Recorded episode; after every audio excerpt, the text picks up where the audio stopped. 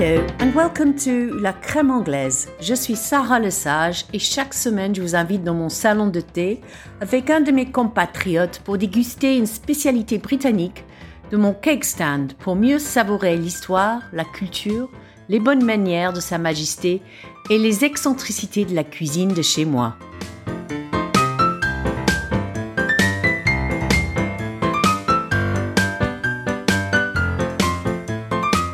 Semaine, je suis avec Nikki qui vit à Uzès dans le sud de la France. Autour d'un cup of tea, elle va nous parler de la diva des desserts, le pavlova. Elle va nous expliquer comment faire ce dessert parfois capricieux, mais toujours spectaculaire, même si tu le rates. On va partir à l'autre bout du monde de l'Empire britannique avant de retourner à l'école des garçons le plus élite en Angleterre, qui a fait l'éducation de Boris Johnson, parmi d'autres, et qui sera à l'origine de Eton Mess, la cousine de Pavlova. Et avec une jolie pirouette, elle peut vous sauver si vous échouez votre meringue. Alors, welcome to my tea room and pinky up. Bon, bah, Nikki, euh, par la magie d'Internet et visioconférence, je te parle aujourd'hui, euh, tu es à Uzès. Euh, Est-ce qu'il y a une grande communauté britannique là-bas? Oui, oui, oui. Il y a une grande communauté euh, internationale à Uzès. Il y a pas mal de Britanniques euh, aussi. qui viennent chercher le soleil, peut-être Voilà, exactement. On va voir s'il y, a- il y aura autant avec le Brexit, mais c'est vrai qu'il y en a quand même pas mal. Il y a aussi beaucoup de Suisses, de Belges. Oui, oui, oui. D'accord. Et d'origine, tu es anglaise. Tu, tu, tu viens Oui. d'où et comment est-ce que tu es arrivée en France? Alors, en fait, oui, je suis d'origine euh, anglaise. Mon père était militaire. Alors, j'étais née en Angleterre, mais j'ai beaucoup voyagé. J'ai vécu euh, pas mal en Allemagne, aussi euh, en Asie, Hong Kong, Singapour, Malaisie. Voilà, Oh, quelle chance voilà. Parce que moi, mon père était militaire, mais ça s'est arrêté en Allemagne. Ah. oui, c'est moins glamour. Hein? Oui, absolument. Et donc, comment tu es arrivée en France? Comment tu as rencontré Et en fait, euh, euh, en fait, j'ai rencontré euh, mon mari qui est un vrai gardois. Euh, J'étais étudiant à l'université à Londres et euh, à l'époque, ça s'appelait pas Erasmus, mais on avait, le- on devait partir pendant un an à l'étranger pour améliorer notre français. Bien et euh, j'avais choisi euh, Lausanne en Suisse. Et mon mari était étudiant à l'école polytechnique de Lausanne et c'est là qu'on s'est rencontrés. Et il y a plus, il y a plus de 40 ans. Et ensuite, euh, ben, on a vécu, moi j'ai travaillé pendant quelques années en Suisse et après on est parti dans la région parisienne et ensuite Super. ici. Voilà. D'accord. Et c'est comme ça que je me suis retrouvée en France. Bah, comme beaucoup, on, on rencontre un Français et on les résiste pas. Voilà, exactement, exactement. Alors, la spécialité euh, britannique que tu as choisie, euh, en fait, c'est un de mes préférés parce que ça a toujours l'effet wow, euh, surtout pour les Français. C'est quoi exactement? Est-ce que tu peux me le décrire? Alors, le pavlova, Ah, c'est euh, une meringue. Alors, on va dire que c'est une euh, un disque de meringue croustillant à l'extérieur et moelleuse à l'intérieur. Et c'est couvert, euh, c'est nappé de crème chantilly et recouverte de fruits. Alors, on peut choisir les fruits qu'on veut. Euh, moi, personnellement, j'adore les fraises, les framboises, mais on peut mettre d'autres fruits. On peut mettre des pêches, ou même si on n'a pas des fruits de saison, on peut mettre des fruits euh, en- de conserve aussi, hein, des pêches de conserve. Mhm. euh, voilà. Oui, c'est vraiment, euh, en fait, c'est vraiment un dessert qui est très beau, très coloré, mais qu'on peut faire avec plein de, de fruits et des mélanges euh, différents, de différentes sortes de, de crèmes, etc. Euh, et à la base, donc, c'est la meringue. Et moi, j'adore ça parce que ma mère, on disait, et on dit encore, c'était la, la reine des meringues. Et elle m'a raconté que quand elle était à l'école en Irlande, elle était à Ballincollig près de Cork. Dans les cours de cuisine à l'école, il fallait sortir de la classe pour aller dehors où il faisait plus frais pour mettre de l'air et de battre les œufs avec une fourchette. Ah oui, à l'extérieur. Ah, c'est intéressant. Ah, c'est intéressant. Avec une fourchette, tu t'imagines aujourd'hui? Je pense que ça doit mettre, euh, Oui, on doit oui, mettre 20 oui, minutes. oui. Enfin, au moins, j'ai un Kenwood. Hein. Je me sache. Voilà, c'est ça. Mais j'ai remarqué que euh, beaucoup de Français, ils ont, ils ont peur euh, pour, pour le meringue. Ils me disent, mais comment tu fais? Moi, ça marche jamais. C'est quoi euh, le secret pour toi de, de faire le meringue pour le, le pavlova? Alors, je, je crois, bah, il faut, il faut quand même avoir un bon mixeur. C'est important. Je pense que si on, on même un petit mixeur euh, manuel, hein, ça marche. Mais il faut un batteur. Voilà, exactement. Euh, mais c'est quand même important. Et euh, après, je pense que dans la recette euh, que j'utilise, on met un peu de vinaigre et de maïzena. Et je pense que ça, c'est quand même très important. Tout à fait. C'est la maïzena qui, qui absorbe en fait le liquide. Ouais. Tu mets du vinaigre aussi. Oui, oui, oui, je mets une cuillère euh, à soupe de vinaigre euh, de cidre ou voilà. Je, je, pense que c'est aussi important. Une chose que j'ai fait, c'est de pas rajouter tout le sucre en même temps. On met d'abord une cuillère, on le, on le bat, et puis après, on peut rajouter euh, au fur et à mesure le sucre. Oui, Parce que si on met tout en même temps, ça fait tomber le, le blanc d'œuf. Oui. Donc, tu, tu, as fait le meringue pour euh, ton pavlova. Euh, oui. C'est normalement, c'est quelle forme? Alors, c'est rond. Moi, je vais toujours rond, voilà, comme une euh, couronne. D'accord. Donc, tu l'étales, tu l'étales sur un plaque, j'imagine, avec du papier sulfurisé. Oui. Alors, je mets toujours du papier sulfurisé. Ouais. Et alors, j'ai un petit secret pour coller le, le papier sulfurisé bien sur la plaque. Je mets un tout petit peu de meringue à chaque coin du papier sulfurisé pour que ça ah bah colle bien. Ah bah c'est génial, bah c'est vrai parce que moi en général je suis en train de me le battre surtout au moment où je mets au four où le papier s'enroule et euh, du coup euh, il tombe dans le meringue de nouveau. Ah bah c'est une excellente idée voilà. D'accord, un petit point de meringue dans chaque coin, d'accord. Voilà, pour que ça tient bien. Ensuite, euh, alors moi je je dessine pas, il y a des gens qui dessinent en rond, moi je je mets comme ça en rond. En fait, je fais un petit rond au milieu et après, je pose le reste autour euh, sur le rond. D'accord. Tu prends des cuillères de meringue que tu, tu mets autour. Ouais, Exactement. Ok. Voilà. Un petit rond et ça fait comme des petites montagnes autour. Ouais, super. Et tu cuis, tu cuis chaud, pas chaud, combien de temps Alors, je mets un four à, à 110 et euh, en fait, je laisse cuire pendant une heure et demie. Ah, c'est assez long quand même, d'accord. Ouais. Ouais. Et pour que ça craque pas, il y a un petit secret aussi, non? Alors, oh ça je connais pas ça. non, alors souvent, souvent je le laisse dans le, au four. J'éteins le four et je laisse euh, pendant un petit moment. Bah, j'espère que tu fais pas comme moi qui après j'oublie que j'ai laissé dans le four et je réallume le four pour faire autre chose. et donc j'ai un meringue cramé. Ok, et donc le meringue c'est fait, c'est froid, c'est tout beau. Et, et après, c'est là tu rajoutes euh, la crème et, et, des fruits. Voilà. Alors la chantilly. Alors c'est vrai que la chantilly. Euh, les années où je vivais dans la région parisienne, il n'y avait pas de problème pour faire la chantilly moi-même. Mais ici, dans le midi, c'est toujours un peu compliqué quand il fait très chaud. Et c'est là, ah par, là où euh, j'aurais tendance à mettre un bol au congélateur pour que ça soit bien frais. Et, mais autrement, on peut tricher, hein, on peut acheter la chantilly. Euh, oh non, moi je trouve c'est trop trop sucré, trop sucré. Non, non, mais on peut acheter, euh, oui, la chantilly chez le pâtissier euh, ah, oui, qui lui fait lui-même. Voilà, pas en, bon, pas en bombe, mais la chantilly euh, chez le pâtissier, ça peut faire l'affaire aussi. Hein. Mais j'ai remarqué il y a quand même une différence entre euh, la crème qu'on fouette en France et la crème en Angleterre. Je sais pas euh, pourquoi, mais la crème en France, ça tient pas aussi longtemps. Bon, c'est pas grave dans un pavlova, mais si tu veux faire un pièce montée, par exemple, entre meringue et, et, crème, la, la, crème euh, très vite, elle devient très molle. Mais par contre, j'ai trouvé, euh, c'est ma sœur en fait qui m'a trouvé, il y a des produits en France qui s'appellent crème fixe ou oui. fixe. Oui, exactement. Oui, oui, oui j'ai essayé aussi, mais c'est vrai qu'ici, en été, quand il fait vraiment très chaud, c'est bah, compliqué.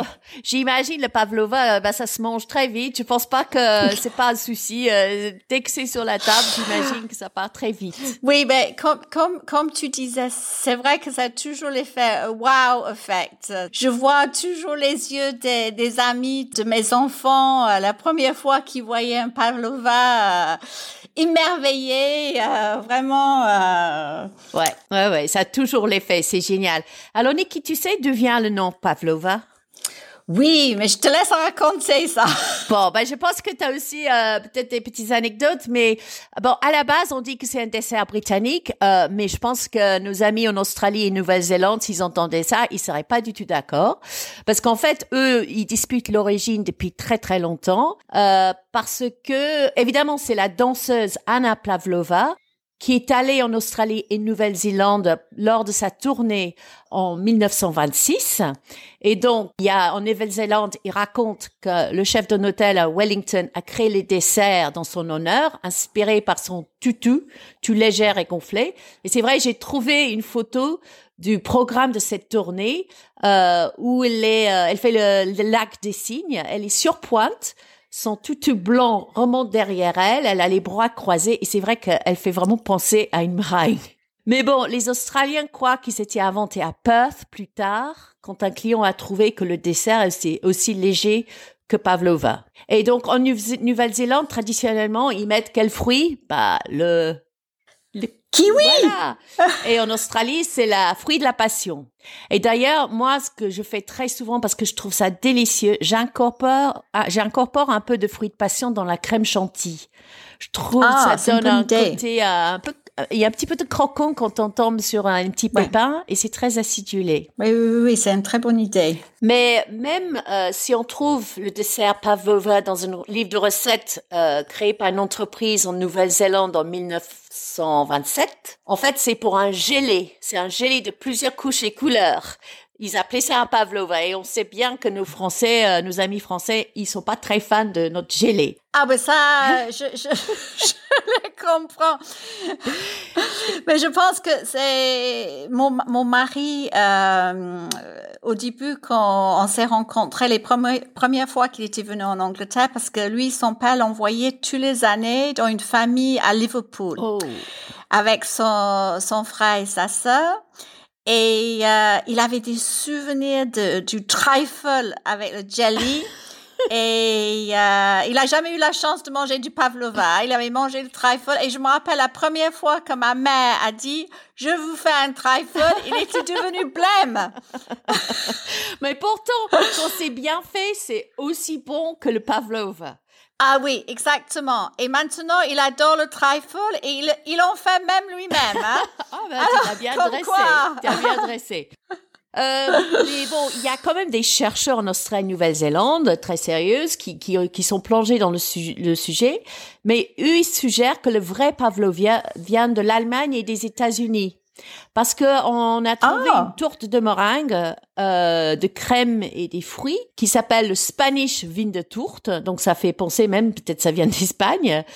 Euh, dans l'histoire de la cuisine, il n'y a jamais un seul endroit où quelque chose a démarré. Souvent, ça évolue, c'est plein d'histoires et de légendes. Mais selon les sources locales de la ville, le village Meringen, en Suisse alémanique, mais c'est pas prouvé, hein, il y avait un Italien, un pâtissier d'origine italienne, Gasparini, euh, qui excellait dans la création des meringues vers 1600. Et donc, euh, ils auraient peut-être donné le nom de ce ville à cette préparation. Et puis on découvre d'autres recettes pour le neige sèche ou les biscuits euh, de sucre en neige du pâtissier François de François de la Varenne en 1653. Mais le nom de meringue vraiment apparaît pour la première fois en 1692 euh, dans le livre de recettes de François Massiolo qui en fait a inventé la crème brûlée aussi. Mais pour revenir à notre pavlova, les chercheurs y croient que la recette est vraiment arrivée en Océanie sur le dos d'un paquet de maïzena. Comme tu disais, on met le maïzena. Ah ah, c'est Et intéressant. comme on voit souvent sur les emballages euh, des aliments, ils mettent des recettes.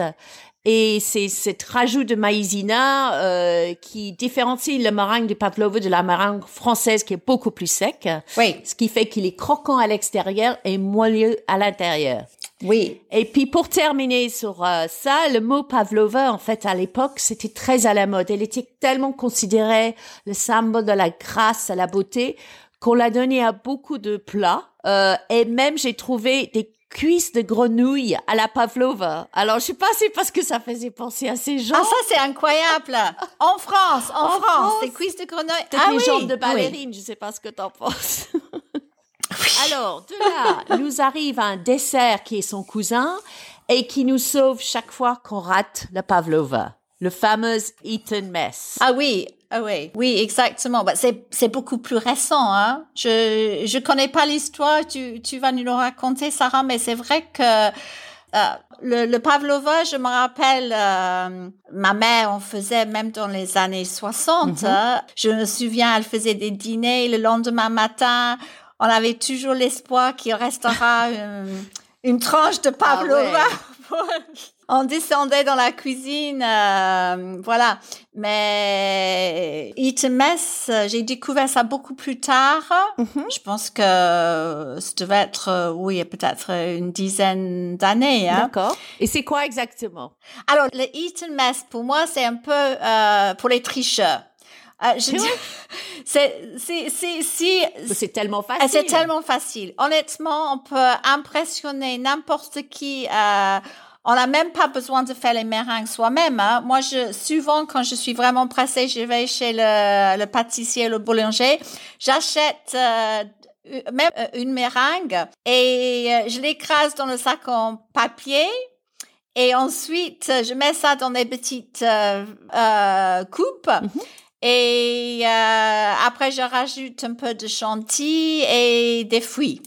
Voilà. Bah, c'est ça. Et c'est vrai que ça a toujours, euh, tout le monde dit, oh, c'est, c'est extraordinaire, mais c'est un dessert qui se fait, on même on peut faire dans un grand plat.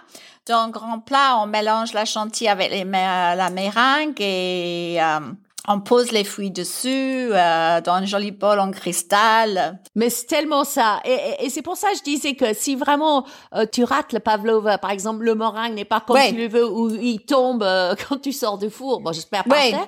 Mais voilà, on, on le, on le casse, on met dans ce, des petits verres individuels, des verrines, ou dans un grand plat. On mélange avec la crème, des fruits. Alors moi, j'aime bien aussi faire un petit peu de sirop de fruits parce que ça fait des rubans euh, de couleur euh, dans la crème chantilly qui, qui est aussi très jolie. Oui, oui, oui, oui, c'est bonne Et mess, de toute façon, Ouais. le mot, si on comment tu traduis mess en français? Désordre. Voilà, désordre, pagaille, bazar. Voilà. Mais c'est vraiment le, le plus chic et le plus simple. Et pour moi, c'est synonyme de l'été, les pique-niques, euh, le British Garden Party. Et donc, avec juste ces trois ingrédients, un fruit, des crèmes et Ouais. meringue, tu as un dessert qui, qui met plein les yeux. Les gens adorent. Oui. Et alors, l'histoire, effectivement, alors c'est encore une jolie légende, ça aurait été peut-être à Eton College, qui est Ah. responsable de l'éducation de certaines élites euh, célèbres comme Boris Johnson, Ah. David Cameron, mais aussi des acteurs Eddie Redmayne et euh, Ian Fleming. Ah. Euh, et aujourd'hui, voilà, petit euh, truc que j'aime bien, les Eton Mess, c'est aussi employé par la presse britannique pour décrire euh, les querelles internes du Parti conservatoire du Royaume-Uni. Ils, ils appellent ça le Eton Mess, c'est pas mal. hein. Ah. Ah, Et c'est. oui. traditionnellement, ce dessert est servi pendant le match de cricket annuel entre Eton et Harrow, un autre école très chic. Et donc, le nom et l'origine de ce dessert sont, sont évidemment source de beaucoup de questions et d'histoires, mais les légendes plus courantes racontent qu'un labrador, très excité pendant euh, ce pique-nique euh, au match de cricket, il serait assis sur le pavlova à la fraise et euh, dans les années 20, dans les années 20, voilà. Et avec la flegme britannique, les garçons, Ah ils oui. ont mangé tout le dessert dans son état décomposé avec les poils de chien. Ah. Ben, personnellement, j'ai pas besoin des poils de chien, mais. Et euh, il existe aussi une version avec la banane, donc dans un autre euh, collège assez élite qui s'appelle le Lancing Mess, après le Lancing College qui se trouve au nord de l'Angleterre. Ah oui. Donc voilà, alors on peut créer pareil cette version. C'est vrai que traditionnellement on le fait avec des fraises, euh, mais on peut le faire avec, euh, j'ai fait avec des rhubarbes. Oui, oui, oui, on peut utiliser plein de fruits différents. C'est vrai que moi, je, comme je le fais souvent l'été, j'ai plutôt tendance à prendre les fruits rouges, mais on peut utiliser d'autres fruits aussi, hein, des pêches, euh, voilà, c'est très bon aussi. Voilà, et c'est vraiment facile, c'est impossible de rater parce que plus c'est euh, un mess, plus que c'est un bazar, euh, mieux c'est. Donc c'est toujours euh, un dessert euh, spectaculaire, soit en forme pavlova, soit en forme de Eton Mess. Mais ma sœur fait encore une autre version. Ma sœur qui est styliste culinaire et elle fait des gâteaux parfois pour des mariages. Elle fait un dessert qui est digne d'une coiffure de Marie-Antoinette parce qu'elle monte, elle fait des meringues, un plus grand que l'autre, et puis elle les monte euh, en étage avec chaque fois une couche de la crème et, de, elle se, et les fruits. Et puis par-dessus, elle met des fruits givrés, des petites groseilles givrées. Ah, c'est super. Et c'est juste magnifique. Oui, oui, oui. J'avais fait, j'avais fait quelque chose un peu comme ça pour les fiançailles de, de ma fille. Ah, oui. ok. C'est une, recette que j'avais trouvée, dans House and Garden et euh, c'était super. Aussi avec des fruits rouges, mais il y avait plusieurs euh, étages. Et là, en fait, à la limite, c'est plus facile parce que les meringues n'ont pas besoin d'être aussi euh, épais. Non, justement, il faut qu'ils soient un peu plats pour tenir, euh, voilà, tenir l'équilibre. Exactement. Mais c'était dans le sud de la France? Oui, oui, oui, oui à Uzès. Mais comment t'as fait avec la chaleur? Ça a quand même tenu? Alors là, ça, ça allait encore parce que c'était au mois de euh, septembre. Ah, d'accord. OK. Un peu plus frais. Alors, ça allait. Bon. Ouais. Ouais, ouais. Bon, Niki, maintenant qu'on sait qu'on peut pas rater ce dessert, euh, est-ce que tu peux quand même me raconter euh, ton faux pas, ton food faux pas, un moment où peut-être tu as fait une erreur, t'as choqué ou tu as surpris des Français?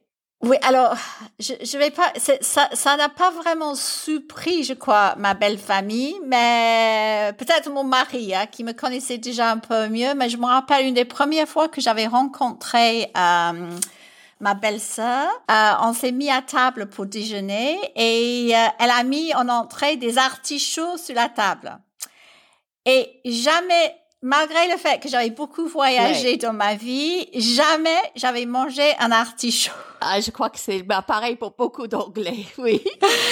Et quand j'ai vu ça, je me suis dit, comment je vais m'en sortir de cette histoire? Alors, en tant que bonne diplomate britannique, j'ai simplement dit, je suis désolée, je ne mange pas des artichauts. Oh non, Et j'ai regardé comme les autres le mangeaient et la prochaine fois, j'ai pu le, le manger. Ah bah ça doit être encore la grande blague dans ta famille. Ah oui, oui. Parce qu'aujourd'hui, ils savent que tu manges les artichauts. Oui, oui, oui. Mais j'ai, j'adore les artichauts à tel point que mes parents, je me rappelle qu'on habitait euh, dans la région parisienne, euh, j'achetais mes fruits et légumes, euh, ou mes légumes surtout chez un petit producteur. Et il faisait pousser des, des artichauts et un jour je l'avais dit, est-ce que vous pouvez me donner euh, des plantes d'artichauts pour emmener chez mes parents en Angleterre? Alors j'avais pris l'avion avec euh, le Eurostar, je crois, avec les plantes euh, d'artichauts. Ah oui? oui, oui, Et mes parents, ils les ont plantées dans le jardin et c'était magnifique. Oui, ça doit bien pousser en Angleterre. Ah oui, et j'ai, bah oui, parce qu'en Bretagne, ça pousse beaucoup. Hein. Alors j'ai jamais compris pourquoi les Anglais on mange pas. Ah bah, Mais on n'en voit jamais dans les magasins. Non, parce que je pense que c'est un peu comme le poisson, on n'en mange pas beaucoup parce que c'est un peu plus compliqué. Oui, oui, mais c'est en train de changer. C'est vraiment en train de changer. Je trouve que euh, les Anglais sont beaucoup plus ouverts à essayer des choses qu'ils n'ont pas l'habitude de manger, et, et ça c'est quand même une bonne chose. Ben Niki, merci beaucoup d'avoir été euh, mon invité aujourd'hui. Tu me donneras euh, ta recette de pavlova à mettre sur le page Facebook, j'espère. Oui, bien sûr, avec plaisir, avec plaisir. Et je me réjouis pour les premières fraises locales euh, pour commencer à faire des Eton Mess cet été. Oui, tout à fait, tout à fait. Merci, beaucoup, Sarah. Merci à toi. Bye. Bye. Merci d'avoir écouté la crème anglaise. Vous pouvez trouver la recette de Nikki pour le pavlova et l'Eton Mess sur ma page Facebook La crème anglaise. Dans le prochain épisode, nous allons rencontrer André qui va nous parler d'un plat que tout le monde associe avec la Grande-Bretagne malgré ses origines bien plus exotiques, le curry. So cheerio and see you soon.